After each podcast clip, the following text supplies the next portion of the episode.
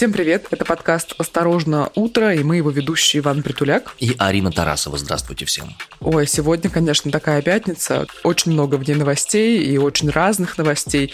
И ты знаешь, я сегодня начала утро с такой мысли, что как-то слишком много исторических событий. Но в целом за этот год такая тенденция, наталкивающая на мысли, скажем так. Вот что сегодня в выпуске. В Великобритании умерла королева Елизавета II. Ей было 96 лет.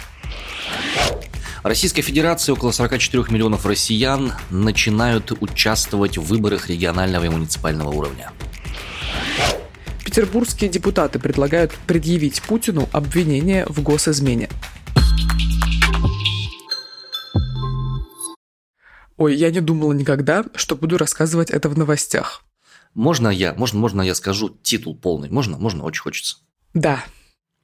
Ее Величество Елизавета II, Божьей милостью королевы Соединенного Королевства Великобритании, Северной Ирландии и иных царств и владений, глава Содружества, защитница веры, увы, умерла. Да, действительно, и произошло это вчера, 8 сентября. И вокруг этой новости было ну, разумеется, очень много шума, но сначала было много таких непоняток, скажем так, потому что сперва официальные представители королевы, а, ее врачи сообщили о том, что у Елизаветы II э, серьезные сложности со здоровьем, и ну, в этот раз вот тут действительно все серьезно, как они сказали. Вот. После этого в СМИ начался сумасшедший ажиотаж, потому что начали появляться разные э, заметки в большом количестве и так далее. И вот Гардиан публикует новость о том, что королева скончалась. Все это молниеносно разносится по всем телеграм-каналам русскоязычным, в том числе, что важно, даже по региональным русскоязычным телеграм-каналам это разносилось. Угу. У нас тоже наши локальные писали омские, типа «все». Да, вот. Проходит буквально несколько минут, и приходит новость о том, что вообще-то эта новость появилась в фейковом твиттер-аккаунте Guardian, и, ну, судя по всему, это неправда. И действительно, на протяжении следующих двух часов пользователи в интернете пытались отследить, а что же действительно происходит, и нашли э, несколько закономерностей. Так, например, официальный сайт BBC сменил оформление на черно-белое. Представитель королевы на канале BBC также вышел в траурном костюме. Ну, в общем, такие звоночки были, но официального э, сообщения о смерти королевы все еще не поступало. Потом оно поступило, собственно, и изначально как бы была мысль о том, что э, королева-то уже умерла, скорее всего, утром или в обед. Раньше, скорее всего, раньше. Ну, вероятнее да, всего, прям на 99% я уверена. А, собственно, пиар-служба Букингемского дворца, ее как бы официальные представители, они, ну, я думаю, у них, конечно, все было заготовлено, но последние приготовления все-таки происходили, э, собирали членов семьи в Балморале, в замке в Шотландии, где королева, собственно, и умерла, как пишут, опять-таки, официальные СМИ, официальные источники в кругу э, детей и внуков. Приехали все, Уильям, Кейт, Гарри, все внуки. Единственное, не приехала Меган Маркл. Но она сказала, что она приедет э, на траурное мероприятие и будет сопровождать своего супруга. Это она заявила официально. Да. В общем, с сегодняшнего дня, с пятницы, с 9 сентября 2022 года, британский престол переходит к принцу Чарльзу, к старшему сыну королевы, который отныне именуется королем Карлом III. Вот я не понял, почему Карлом? Почему? Потому что, по идее же, Чарльз, он и в Африке Чарльз, он так и остается Чарльз III. Ну, вообще сложности с переводом были в прошлом веке. Типа, вот какая штука. Было два Карла, а у Чарльза было несколько вариантов имен на выбор. Карл III, Филипп II, Георг VII э, или Артур I. Почему он не мог остаться королем Чарльзом, для меня тоже вопрос, э, который не имеет ответа. Вот, но... Туманный Альбион, многое не ясно, да. Да, ну, в общем, Листрас, новая премьер-министрка Великобритании, сообщила, что принц Чарльз ныне становится королем Карлом III, и тут вот мы как раз начали говорить о Листрас. Ой, какая вот у нее стажировка-то интересная. О, Прикинь, да. первую неделю она премьерствует, обвалился фунт, страшно. Ну, во всяком случае, вчера писали СМИ о том, что он на уровне, на котором был в не лучшие годы правления Маргарет Тэтчер, и умирает королева, Плюс еще у них там большая проблема в том, что э, правительство Великобритании решило выделить несколько миллиардов фунтов стерлингов на компенсацию тех потерь, которые из-за холодной зимы британцы будут переживать там порядка 120 миллиардов фунтов стерлингов они должны будут вкинуть в собственную экономику внутрь, там 90 обычным людям и остатки промышленности всякой разной. В общем, реально очень тяжелый у нее период будет, конечно, сейчас, особенно на самом старте. Да, и британцы, как я уже рассказывала вам в наших прошлых выпусках, когда мы брали новость о том, что Листрас стала новой премьер-министркой Великобритании, британцы не очень этому рады. То есть в своем большинстве они не поддерживают премьерство Листрас. И теперь еще на фоне такого крупного сопутствующего события, как смерть королевы, ну, я думаю, что количество недовольных увеличится. И вот мы как раз э, заговорили о британцах. Вчера жители Лондона начали э, собираться у Букингемского дворца, у замка Балморал в Шотландии еще до официального объявления смерти Елизаветы II, а вот уже после официального объявления, когда спустили флаг Великобритании на крышу Букингемского дворца, вот такая была обстановка там.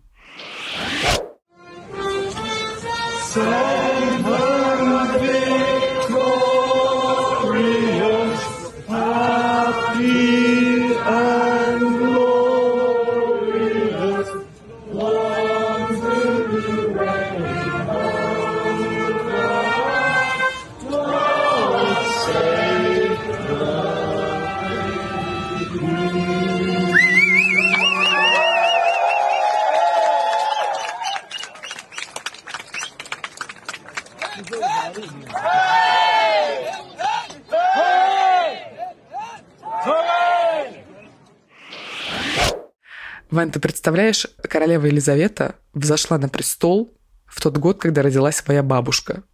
Типа, это вообще очень сложно представить, очень сложно осознать. И действительно такое ощущение, что она была всегда и будет тоже всегда. Угу. При Елизавете II сменилось 15 премьер-министров. Железная женщина. Железная. Некоторые, конечно, находились на посту премьер-министра там больше четырех лет. Кто-то, вот, например, а, Гарольд Вильсон э, два срока занимал. Но в любом случае 15 премьер-министров достаточно много. Ближайшие чуть более 10 дней в Лондоне и во всей Великобритании будут проходить траурные мероприятия. Ну, при этом 70 а, лет она в сумме правила, 96 лет ей было на момент смерти. Она немного не добралась до рекорда королевы матери, ей был 101 год, и мужа тоже она не пережила. Ну, в смысле, мужа она пережила, но не добралась до его возраста. Принцу Филиппу было 100 лет на момент его смерти. Господа и дамы, вернемся к делам нашим, российским. Сегодня, завтра и послезавтра почти 44 миллиона россиян смогут принять участие в выборах регионального и муниципального уровня. Что будет происходить, начиная с сегодняшнего дня в стране? В 14 регионах жители будут напрямую выбирать новых руководителей региона. Средний конкурс там 5 человек на место. А в Адыгее в воскресенье там на место главы субъекта федерации предложили трех человек. Три кандидатуры было всего. В шести субъектах будут определять новые составы ЗАГС-собраний. В 12 столицах регионов выбирают городские думы. Кое-где, например, в Ярославской и в Кировской областях эти компании совпадают с губернаторскими. Кроме того, в 82 регионах пройдет порядка 5000 муниципальных выборов, местных референдумах и до выборов разных самых уровней. По итогам этого дня голосования заместят почти 31 тысячу депутатских мандатов и выборных должностей. Что говорят политтехнологи? Вообще какая-то конкурентная компания есть только в трех субъектах России. Это Ярославская область, Бурятия и Мариэл. В остальных как бы, ну, примерно все понятно, что произойдет. В большинстве регионов выборы пройдут традиционным способом, будут бумажные бюллетени, традиционно избирательные участки, а вот в семи субъектах Калининградской, Новгородской, Томской, Ярославской, Калужской, Курской и Псковской областях жители России могут еще и онлайн-голосование на фед-платформе произвести. Помните, у нас в Москве была интересная история с э, результатами голосования Думского, и были протесты с этим связаны, и всякие разные волнения, потому что что-то там произошло не так на этих голосованиях, что-то там кто-то лишнего не выбрал, потом какие-то результаты поменялись и так далее. Опять что-то случилось? Э, нет, еще пока ничего не случилось, но эту технику начинают распространять на всю территорию Российской Федерации. В Москве будут голосовать на своей собственной платформе. Обкатываются новый порядок участия в онлайн-голосовании. Главная опция – это возможность выбора между бумажным или электронным голосованием уже после открытия избирательных участков. Вообще в Москве в этом году происходит какая-то дичь и трэш с выборами муниципальных депутатов, потому что много задержаний всяких. А, одной из первых мундепов, которые пришли сотрудники полиции, стала Юлия Щербакова, депутат по району Черемушки. На нее за публикацию в 2019 году символики умного голосования составили протокол по части 1 статьи 20.3 КОАП. Напомню, у нас э, умное голосование признано экстремистской организацией, и символика умного голосования признана символикой этих самых экстремистских организаций. По этой же статье задержали Елену Селькову, Левона Смирнова, ну и протоколы составили на Руслана Боровского, Никила Кавказского, Марию Литвинович и на огромное количество более известных депутатов муниципальных, допустим, на Илью Яшина и еще несколько человек, которые имеют отношение, могли бы составлять хоть какую-то конкуренцию э, традиционным представителям э, депутатского корпуса на муниципальных выборах в Москве. Ну, кстати, о выборах. В Красноярске тоже сейчас они проходят, но это, знаешь, не столько выборы, смешное слово, сколько конкурс. Мэра выбирают, mm. специальная комиссия. Конкурс начался вчера, сегодня второй день, когда э, выступают кандидаты со своими программами. А что у них там, танцы, песни? Ну, типа, э, случилось несколько оказий, назовем это так. Один из претендентов, Егор Бочаров, он вышел, рассказал свою программу. Короче, в его речи Э, в его программе в нескольких местах был не город Красноярск, а город Новосибирск. И члены комиссии спрашивают его, слушайте, а мы правильно услышали, у вас там Новосибирск? Он такой, не понял вопрос. Но в плане, вы говорили про развитие Новосибирска. И он такой, ой, ошибка, помощник составлял. Представляешь, это вообще просто какой-то сюр абсолютный. А еще была вторая кандидатка, многодетная мать. Она тоже вышла со своей программой, и ей задают вопрос. Подскажите, а вы сами составляли свою справку о доходах? И она говорит, да, я составляла ее сама и подписала с любовью, там, ее имя. Я думаю, она, наверное, ну, также вот если бы она стала мэркой города, она бы также подписывала обращение к губернатору, например, с любовью, ваша мэрка, там, Антонина, например. Я подозреваю, что такие люди, они не пользуются феминитивами. Это правда, это моя, да, история. В общем, чем дальше, тем страннее и смешнее становятся выборы, хотя, опять же, самые разные люди, которые считают, что на что-то еще можно повлиять, призывают таки на эти самые выборы приходить. Я воспользуюсь своей возможностью, не буду никого лишнего призывать, как хотите, но мне есть еще что сказать, есть о чем заявить, и на выборы я пойду в этом году, по крайней мере. И, господа, вообще совсем странная новость. Какой-то фееричный формат публичного политического самоубийства выбрали некоторые депутаты Петербургского муниципалитета – Короче, муниципальные депутаты округа Смольнинская в Петербурге решили обратиться к Госдуме с предложением обвинить Владимира Путина в госизмене из-за специальной военной операции в Украине. Обращение они планируют отправить до 15 сентября – по мнению авторов обращения, действия Владимира Путина подпадают под 93-ю статью Конституции, по которой президента можно отрешить от должности на основании выдвинутого Госдумой обвинения в госизмене или других тяжких преступлениях. Выдвинул его и написал его депутат Дмитрий Полюга и сказал, что он не ждет чудес от Госдумы. Он сказал, сказал, что ему важно обозначить позицию и дать понять другим людям, что они считают, что президент наносит вред нашей стране. Ну, я думаю, что мы вскоре будем читать новости о том, что Дмитрий где-то в местах не столь отдаленных. Ну, ладно бы в местах не столь отдаленных, а то вдруг в мойку упадет и не найдут потом его. Как следует из текста обращения, решение президента инициировать спецоперацию наносит вред безопасности России и ее граждан, поскольку российская армия периодически теряет боеспособные подразделения, граждане становятся инвалидами. Это цитата из обращения, как бы это не мои слова. Страдает экономика, опять же, по мнению авторов этого заявления.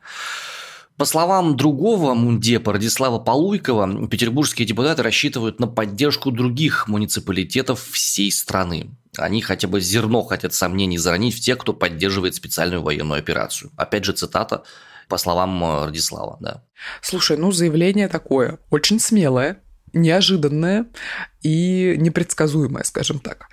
Но то, что последует за этим заявлением и предложением, кажется очевидным. А с другой стороны, может быть, и ничего не последует просто проигнорируют. Будет странно. На карандаш возьмут в любом случае. Sony Music окончательно уходит из России и забирает права на треки иностранных исполнителей.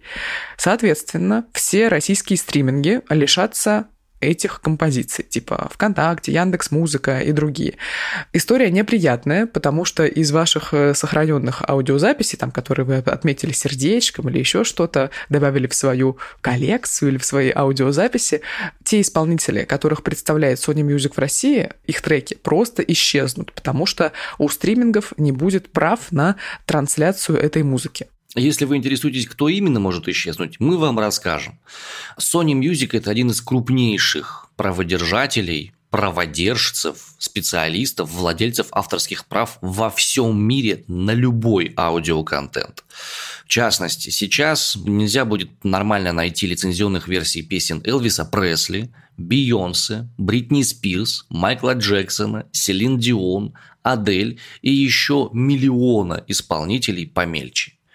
И это, честно говоря, грустно, потому что мы только недавно научились пользоваться лицензионным контентом, недавно научились оплачивать нормально аудиоподписки. А, извините, при всем уважении, слушать отечественную музыку, особенно в том формате, в котором она сейчас будет существовать. Вот, я только хотела сказать, что придется, кажется, слушать трек «Шамана, я русский». Ну, это-то ладно, слушать-то можно, там есть вопросики определенные к поэтическим составляющим, это-то да.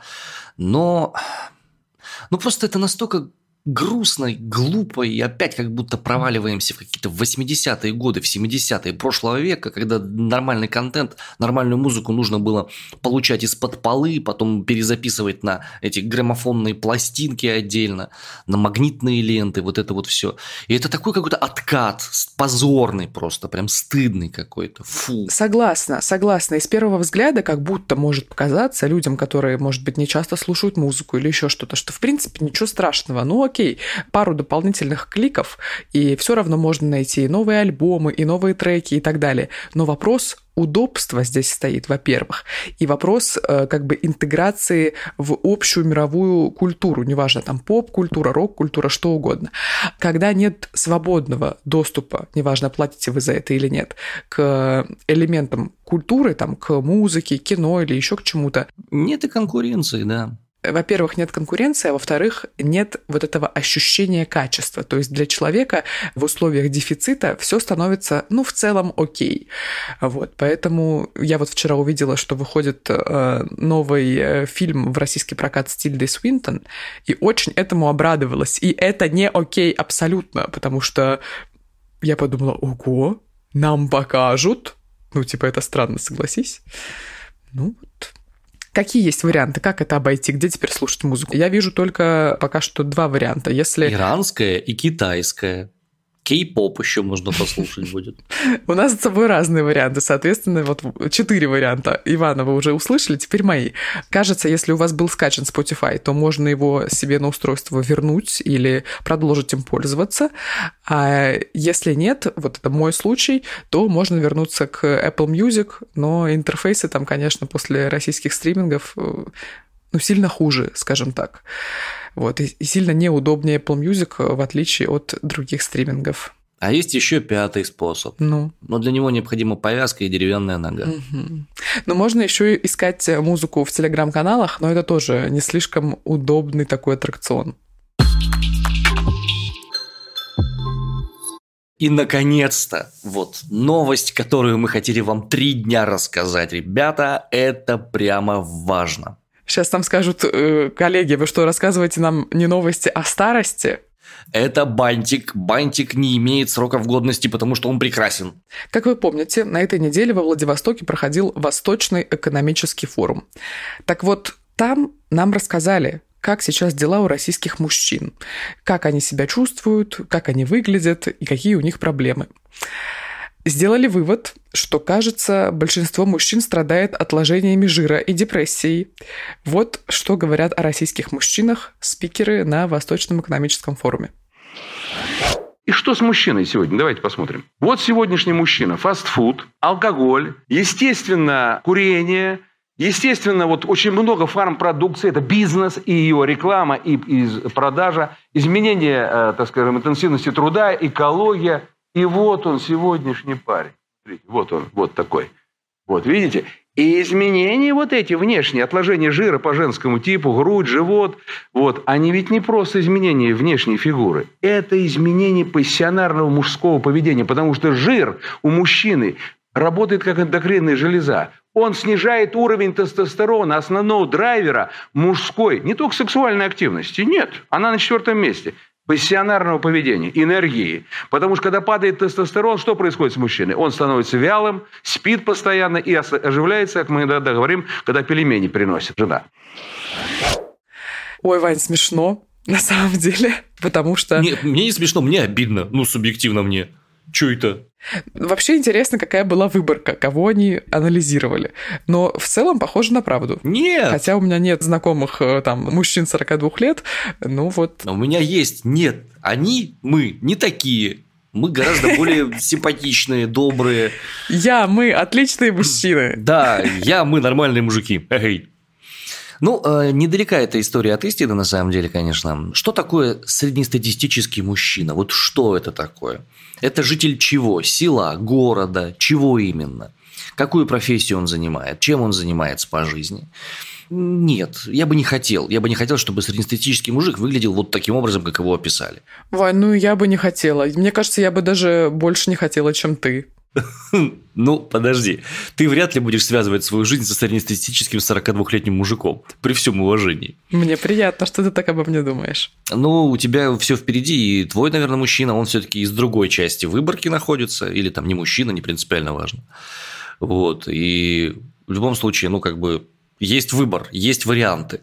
А у мужиков 42-летних уже вариантов нету. Все. За них все решили. Все, вот жена кончилась. пельмени приносит, он бухает и так далее. Но меня на самом деле повеселило другое. Кто нам этот доклад тут э, рассказал? Это главный специалист Минздрава России по репродуктивному здоровью Олег Аполихин. Ну, то есть представитель государственного ведомства нам рассказывает, что мужчины в большинстве своем бухают, ну, употребляют слишком много алкоголя, приходят, просят излечить их от импотенции, а их спрашивают, почему они бухают, и они отвечают, что, ну вот, жизнь такая, как тут не бухать.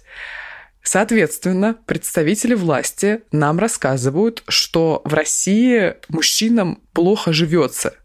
И живется настолько плохо, что они бухают вот в таких количествах, что в 42 года они уже импотенты, простите. Ничего не могут, да. Ты понимаешь? Ну, сюр ситуация очередной раз. Я, нет, я это прекрасно понимаю. Я очень хорошо это понимаю. Мне просто интересно, э, понимают ли представители власти, которые это озвучивают, насколько странно это звучит. Хотя нет, я думаю, что с этим проблема совпадет, потому что тут, скорее всего, вину перекладывают обратно на мужчин. Мужик родился по факту должен. Должен всем. Должен государству. Слушай, а должны все, не только мужики вообще-то. Вон женщина должна детей рожать пять. 12 можно. Это не священный долг, это призвание, Арин. Давай не путать теплое с мягким Что? в риторике. Наоборот, в нашей стране это обязательно, просто не то чтобы право, это обязанность родить 5 тысяч детей, простите. А вообще, обрати внимание, да, что и здесь тоже в штаны залезли, но уже к мужчинам. То есть, типа, что это недавно? Женщины, значит, не размножаются, давайте чен-фри запретим. Мужики не размножаются, потому что пьют, давайте мужикам что-нибудь сделаем. Как-то очень много внимания к цокольному этажу со стороны власти. Я бы не хотел, чтобы какие-то органы власти смотрели на мои органы. Кроме тех случаев, когда это касается Министерства здравоохранения. Ну, серьезно. Так это Минздрав России, все нормально. А, да? Черт. И, значит, и их тоже не хочу, чтобы смотрели. Ну, что за фигня? Ну ладно, давай составим свой портрет среднестатистического россиянина. Идеального? Ну нет. По твоему мнению, типичный россиянин, он какой? На мой взгляд, типичный россиянин – это человек, который э, обладает большими духовными качествами, высокими духовными заслугами. Человек, который э, обладает критическим мышлением, э, мыслит гуманитарно, милосерден, имеет хотя бы одно высшее образование, а если не имеет высшего образования, имеет среднеспециальное техническое, но при этом великолепно работает руками. Вот золотые руки про него говорят, да? Вот для меня такой среднестатистический россиян. Человек, который умеет э, дружить, умеет поддерживать близких в сложный момент времени. Хороший отец, хорошая мать или просто хороший, адекватный человек. Заботится о том, что у него э, во дворе чисто было, да. Ты таких много встречал? Или ты бы хотел, чтобы типичный россиянин был таким? Слушай, моя искренняя вера, что типичный россиянин именно такой. Просто ему не всегда позволяют во всех условиях проявиться. Господа, завершается наш выпуск. Сегодня 9 сентября. Мы желаем вам всем отличного настроения, хороших выходных. И самое главное, помните, что все новости необходимо проверять. Даже те, которые рассказываем мы. Думайте своей головой, составляйте свое мнение. Что-то ты нас дискредитируешь сейчас. Нет, я призываю людей к тому, чтобы они критически относились к любой информации, которая попадает людям в мозг.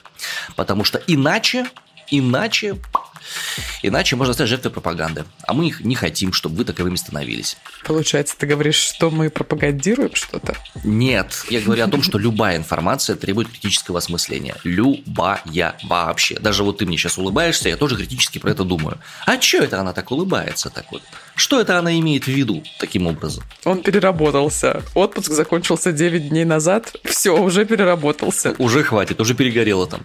Господа, завершаем. Спасибо. Любим, целуем, обнимаем. Слушайте новые подкасты, которые выходят у «Осторожно» подкастов. Подписывайтесь в социальных сетях на нас, на меня, на Арину, на «Осторожно» подкасты. И все. На сегодня все. Все, все. Пока. Хороших выходных. Пока.